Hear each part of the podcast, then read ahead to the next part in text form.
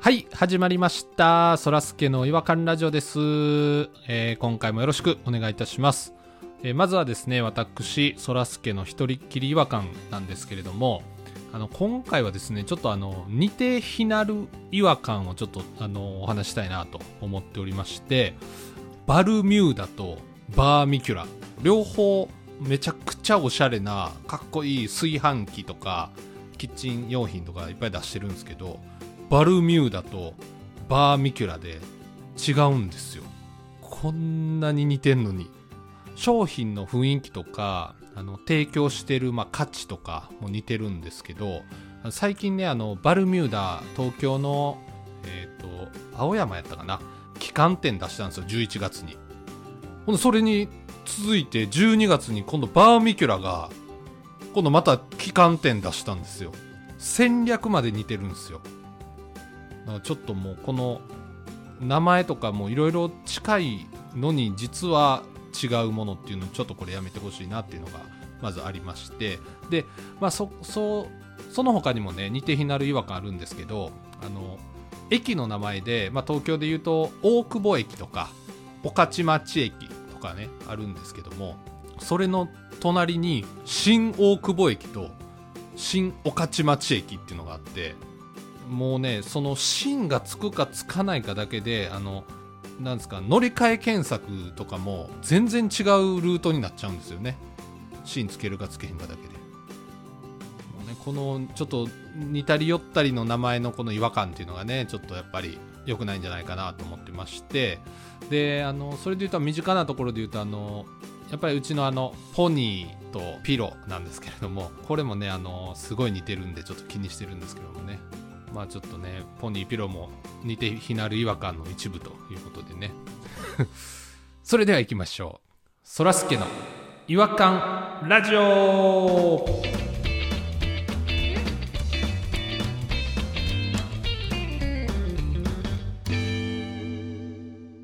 違和感トークのコーナ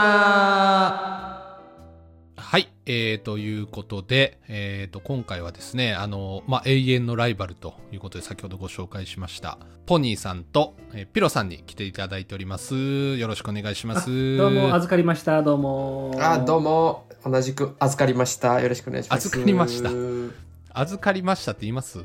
ポニーと、あの、ピローが似て非なるっておっしゃってますけども、はい想像以上に似てますよ。うんお尻の位置がちょうど一緒なんですね。お尻の位置がちょうど一緒。高さというか、ええちょうど一緒なんです。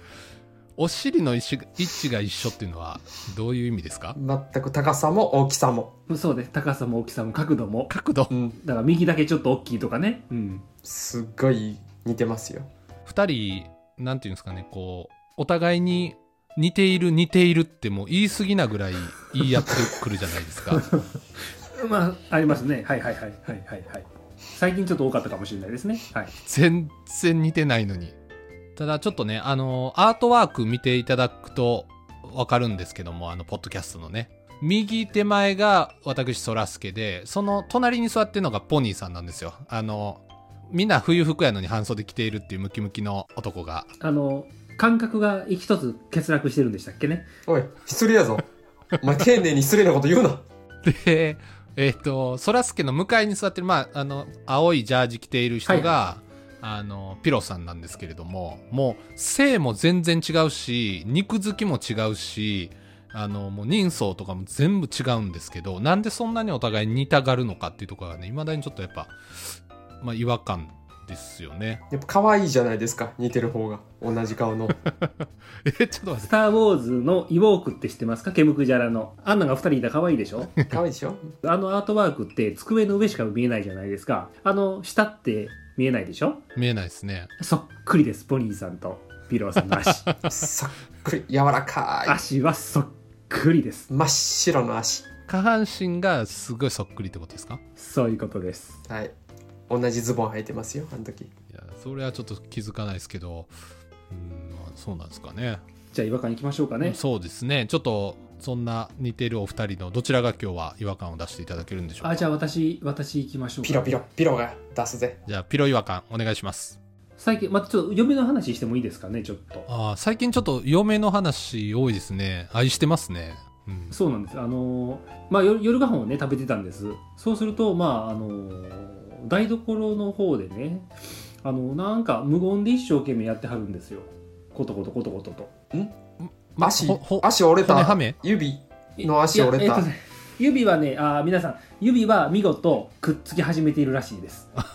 うんよかったよかったよかった骨はめしがそうですねわ功を奏してもう病院行かなくていいっていう結果が出たので、はい、らしいんですけど、まあ、夕ご飯も食べ終わって、まあ、あの嫁さんが洗い物をしてる時に急にこう水道を止めてなんか無言でコトコトコトコトしてるんですよことこと皿を洗ってる風でもなく何をしてるのかと思ってそーっと覗いたらなんかあの私のところディスポーザーってついてるんですよねはいはいあのガチャガチャガチャガチャガチャってな生ものをうんうんなんていうんですか捨排てれ水るや口つねで機械で潰すような、はい、それがあのす全く動かないと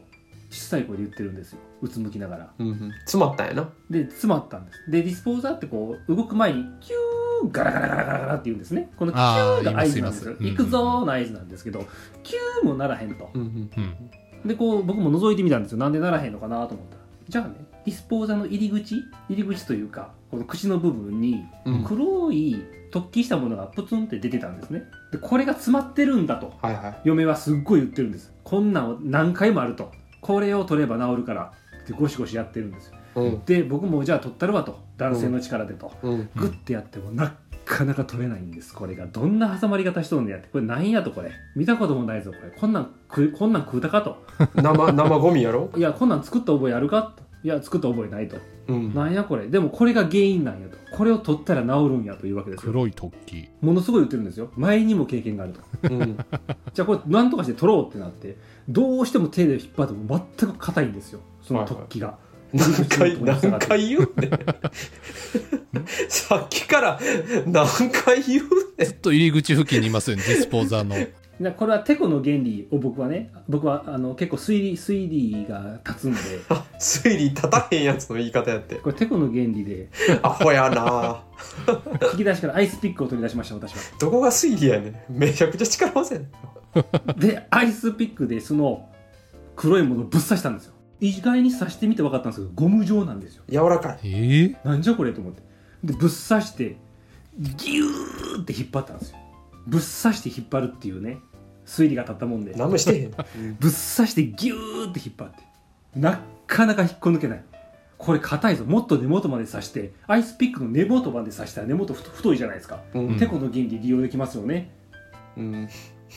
テコの原理まあうん深さによるけちどょっねとテコのうん原理わかんないですけどで奥まで刺してギューっていったんですよ思いっきり嫁も「いけ!」って言いましたよさすがに見な応がら援応援してんねいやくぞうんいくぞいけいっせーのでギュンってなったらねうんそのゴムビュンって伸びよったん ですよ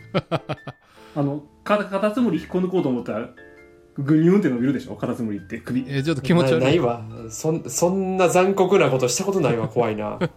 あんな感じのカタツムリの首が伸びる感じのように排水口のとこからゴムがギュンって伸びたんですよカタツムリの首そうした瞬間ねパタパタパタパタって音が聞こえてなんやこれなんやこの音と思ってねディスポーザーの下ですか食器入れてるとこ下がこうなんだろうパカッて開けたディスポーザーの下がこうああるわけですよ、うんうんそっからすんげえ水漏れ出してねうんなんとその突起がうん絶対取ったらあかんやつやったらしくてわからんうんえなんやねん絶対取ったらあかんやつパッキンみたいなやつですかパッキンやったんですようん実は、うんギューンって伸びたからうん全部上に行っちゃったからこうなんていうのし下がなくなる状態っていうの伸びたからの伸びて飛んでいっちゃったからはいはい全下の然パわッかキンらがないなくなった状態なんですよ ずっと分からへんものの説明をして分からへんことになってるやん。 まあ水漏れですよねただ単になな何が詰まってたんかそれじゃなかったんやそな。れじゃなかったんですよそれはもともとあるものやったんや。でこれなんやとこうでこうなってから私たちアホなんで気づいたんですようん。ネットで調べようとアホやな。ディスポーザーが止まった時の対処方法うん。なんで調べへんかったんやそりゃそうやなっ。て私は大きい声で言いましたよ、推理全然当たって推理しないてへんな。てこの原理も使ってへんし。うんただの引っ張る力ですもんね今のいけーって嫁が言ってるだけやな。ネットで調べたらね漏電っていう巧みな技を使ってくるんですってディスポーザーって漏電たまに漏電するからコンセント1回抜いて挿したら治りますよって書いてるんですよあはあはあいや嘘やとやばいや嘘ばいやとやばいぞもう私半べそこいてるんですようわ久しぶりに聞いたわその表現半べそコークどういう状態やねんそれコンセント一回抜きましたようんそしてゆっくり刺してみたんですよどこゆっくりするの怖い話みたい嫁に試してみようと動くかどうか試してみよう仲ええないちいち喋る仲ええそーっとゆっくり右に回す右にゴロロロロロと動き始めたんですよね全然いけてる それでいけたんやクソったれーって叫びましたねベジータみたいになってるでやんたただ単に私がストッパーぶっ壊しただけの話になってしまったんですよアホ暴力夫やんななんか嫁の話って聞いてたんですけどいやで違和感はね違和感はここで私2つの違和感に気づいてまず嫁がこれは前にもあったから絶対これを取らないといけないって言ったあの確信を持った嘘あーあー自信たっぷりやったん ですね自信たっぷり聞いてくるなその嘘前にもあったんやろそれとややめとけいや絶対嘘やんとこんやなめとけってストッパー見たことないややんめと けってで私はこう問い詰めながらそういうこと一番言われたくないもう一つは漏電みたいなことが起こるならねなった時にこう漏電ですよって知らせてくれるこうなんか赤いピカピカとかさうんうん今だっておお風呂だって喋るんですよお風呂が沸きましたとかまあうん危険信号そうなっもんてややつですよね、うん、システムキッチンみたいに組み込まれとるあんなやつがねななんで教えてくれへんの潰されるまで教えへんのかいってものすごいバカじゃないですかなまうんあれ私のことサイコと思ってますあまあ最高ではあるのはもうずっと思ってたけど ですぐに電話しましたよ業者にあでもしゃ3万円かかるらしいですわタッキ PS5 やんタッキコンセント抜き差ししたら0円やったんですようわちょっとねショックで立ち直れなかったですねーうわだから業者はびっくりしてましたよゴムにアイスピックの穴いっぱいついてたから何怖やっったんですかって業者も怯えとるわそら最高やと思ってるわ最初の選択肢がアイスピックっていうのがやっぱり怖いよね普段普段は突起はもう出てるもんやったん いや見たことがなかったんです出てないんです覗いたこともない観察力もないやん推理力と観察力とてこの原理も使われへんしもう全く興味がなかったから覗いたこともなかったんですよ勢いだけはあったってことですねでも勢いはねずっとあるんですよこの人直そうっていう行動力はありましたよなんとかしようっていうねただぶっ壊しちゃいましたけどね ぶっ壊しましたねあと奥さんの動きにすごい敏感に反応されますよねあのそうですね嫁が困っているってなる人やからやっぱり助けに行くってなるんですよね引き出しからアイスピック取るってなったんでしょうね、ほんで嫁が「やれー!」って後ろで言う から行くぞー行けーって言いましたからね それでぶっ壊して3万円です何の騒ぎやってんっていう話ですよほんまにこればっかりはでもでも誰が悪いかっていうもう責め立てれないですからいねやこればっかり調はべへんやつやろアホアホ夫婦やろ悪いのは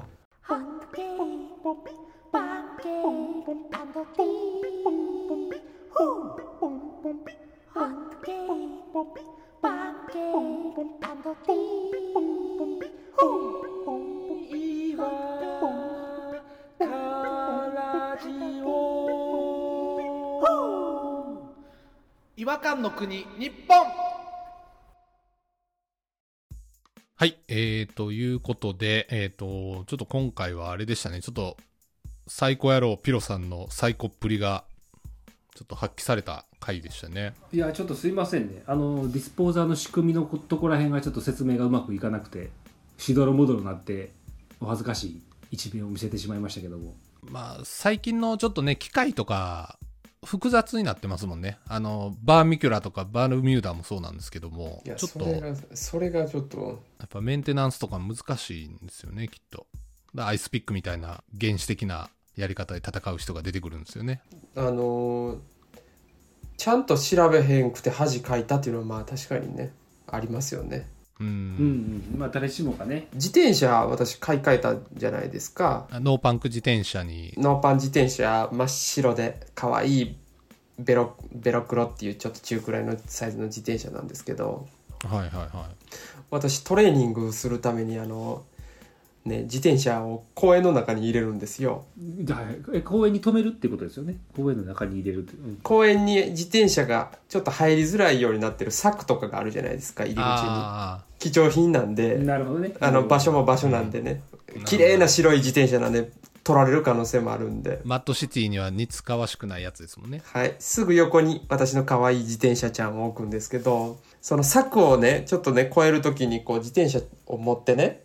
上に「よいしょ」っつって上げて中に入れるんですけどその時にちょっと後ろのタイヤが柵のとこにバウーンって当たったんですよ。はいはい、ははは一連のトレーニングをししましてじゃあ自転車乗って帰ろうかいっつってやったらシャコンっつってあのペダルがすっごい空回りでこけそうになったんですわあー危ないっつってい。夜中のハムスターみたいな感じですよね。そうそう、夜中のハムスターみたいに。めちゃくちゃこいでも全然進まへんのよ。カラカラカラっつって。で、パッてこのチェーンを見たら、外れてる感じが全然ないんですよ。見た感じは。うほうんやのになんか全然連動しない。カラカラカラってハムスターみたいなずっとなってて。うんうんうん。で、これは見たことない症状やなと思って、もう押して帰ってその日は夜やったんですけど、家に。はいはいはい。ああ、もう乗って帰れへんかったんですね。のの乗って帰られへんからもうだってハムスターみたいになるから全 然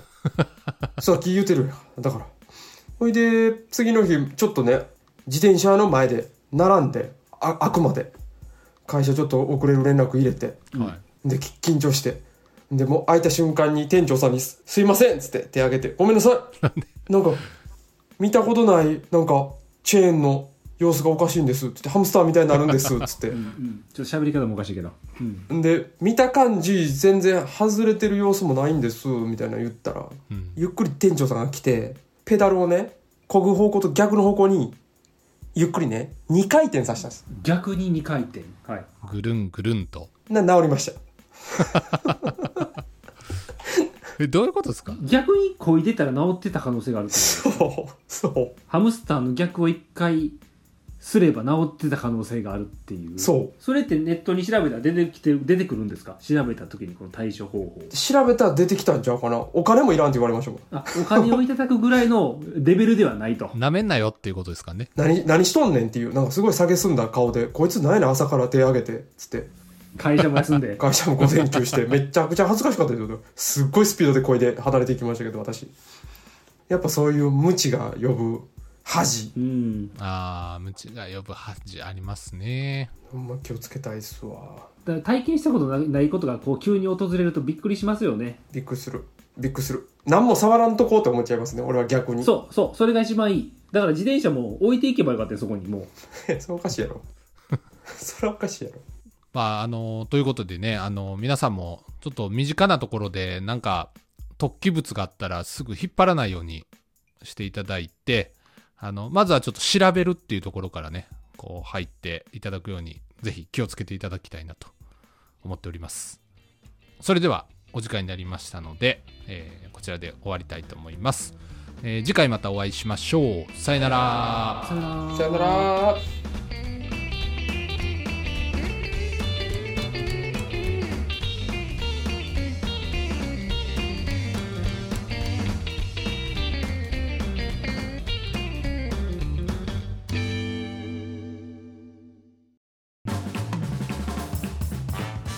お聞きいただきありがとうございましたそらすけの違和感ラジオではツイッターをやっておりますご意見ご感想皆さんが感じた違和感など何でもツイートしてくださいハッシュタグはいわらじフォローお願いします NEXT 違和感ズヒント乳しばき除夜の鐘